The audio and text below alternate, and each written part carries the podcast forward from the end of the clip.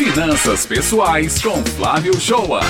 E a gente segue falando sobre economia, viu? Sobre finanças, porque tem muita gente que acaba brilhando os olhos, Beth, com a proposta, né, do dinheiro chegando mais rápido, mais fácil e acabam caindo em golpes.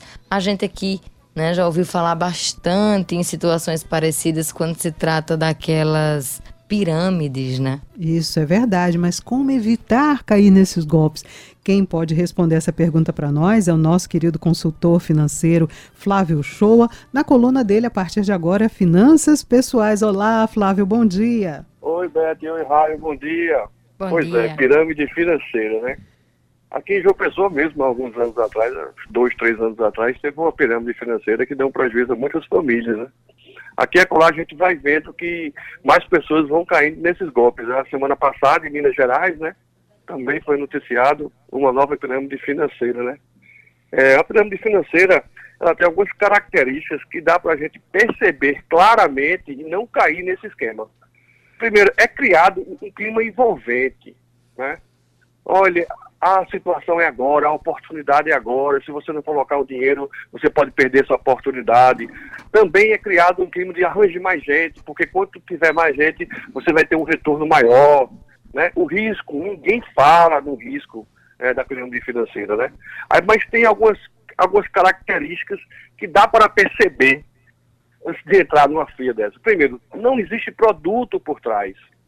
Quando a gente abre a conta no banco, numa corretora, você vai aplicar no CDB, você vai aplicar no LCI, no fundo de investimento. Na pirâmide financeira, não existe o produto por trás. Também é feita uma promessa de rentabilidade atraente, já pré-fixada. Mas você pode perguntar, sim, mas no mercado financeiro tem é, remuneração pré-fixada? Tem. Mas a gente está com CDI hoje, com a Selic de 12, quase 12% ao ano, que vai me dar 0,90% ao mês. E a pirâmide financeira não, eu já disse, você vai ganhar 3% ao mês, você vai ganhar 4% ao mês. Então ele já intima você você vai ganhar muito dinheiro ao mês. E também tem algumas coisas que é, relatam um pagamento de juros em curto período. Você aplica agora, daqui a dois, três meses você ganha já uma parcela do, dos juros, depois de três meses você ganha outra parcela dos juros e depois você recebe o principal. E isso, às vezes, até se efetiva. Você consegue ganhar os juros, consegue ganhar o principal, mas esse ambiente envolvente faz você colocar de novo o dinheiro lá. E aí, gente, com um período, a base da pirâmide, se ela não for é, constantemente alimentada, aí ela vai ruir. Então a pirâmide financeira tem essa característica principal, que é não existe produto por trás. Ah, eu vou fazer trade. Trade de o quê? Qual é o produto que está vinculado? Então, assim, tem condições claramente de você perceber que você não vai assinar nada. Algumas vezes você coloca o dinheiro na conta de pessoa, outra pessoa física. Não existe nenhuma é, pessoa jurídica por trás. Não tem documento nenhum que vai te dizer. Quando eu aplico é, no CDB no banco, vai sair uma nota. Quando eu faço LCI, do mesmo jeito. No fundo de investimento, eu recebo um e-mail comunicando isso. Né? Então a estrutura de comissão ela é confusa.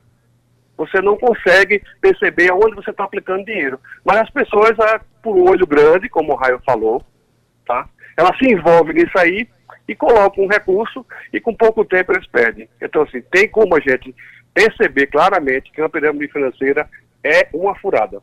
Mete Olha, eu estava aqui pensando, né, porque realmente são, é, são atraentes né, a forma de envolver as pessoas, não é, Flávio?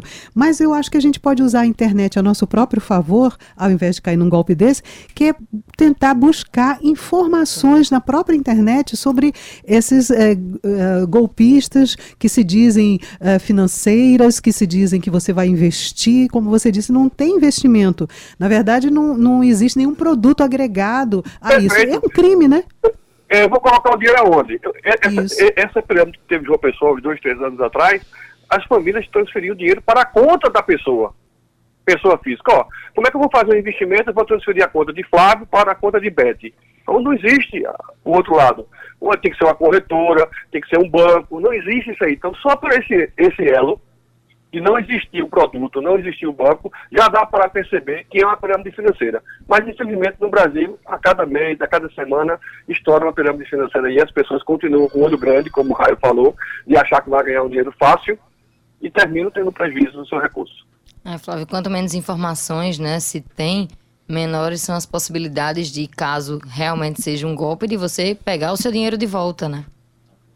Perfeito. E aí a fragilidade, você fez um depósito na conta de um terceiro, é difícil, vai ter que registrar um BO da polícia, depois que o delegado investigar, que é a polícia, ir para o Ministério Público, para a Justiça, aí fica difícil você, você não tem contrato nenhum assinado com a pessoa, fica difícil você recuperar, né? Muito obrigada, viu, Flávio, pelos alertas muito importantes.